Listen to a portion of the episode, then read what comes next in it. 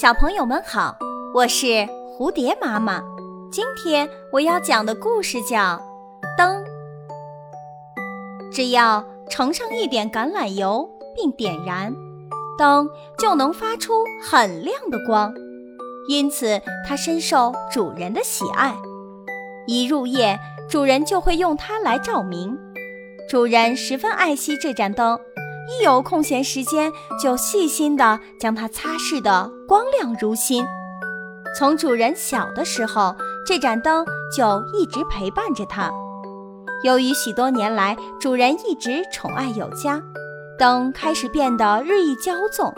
他时常洋洋得意，认为自己的光辉远远胜过了天上高高悬挂的太阳。岂料一阵大风吹过，将小油灯那星星之火吹灭了。顿时，主人的屋里变得漆黑一片。主人站起身，再次将油灯点燃，并好心地告诫灯说：“灯啊，你就老老实实的亮着，别说大话了。星星的光芒虽微弱，却是永远不会磨灭的。”这个故事告诉我们，即使获得了许多荣誉与赞美，也不应该盲目的自大。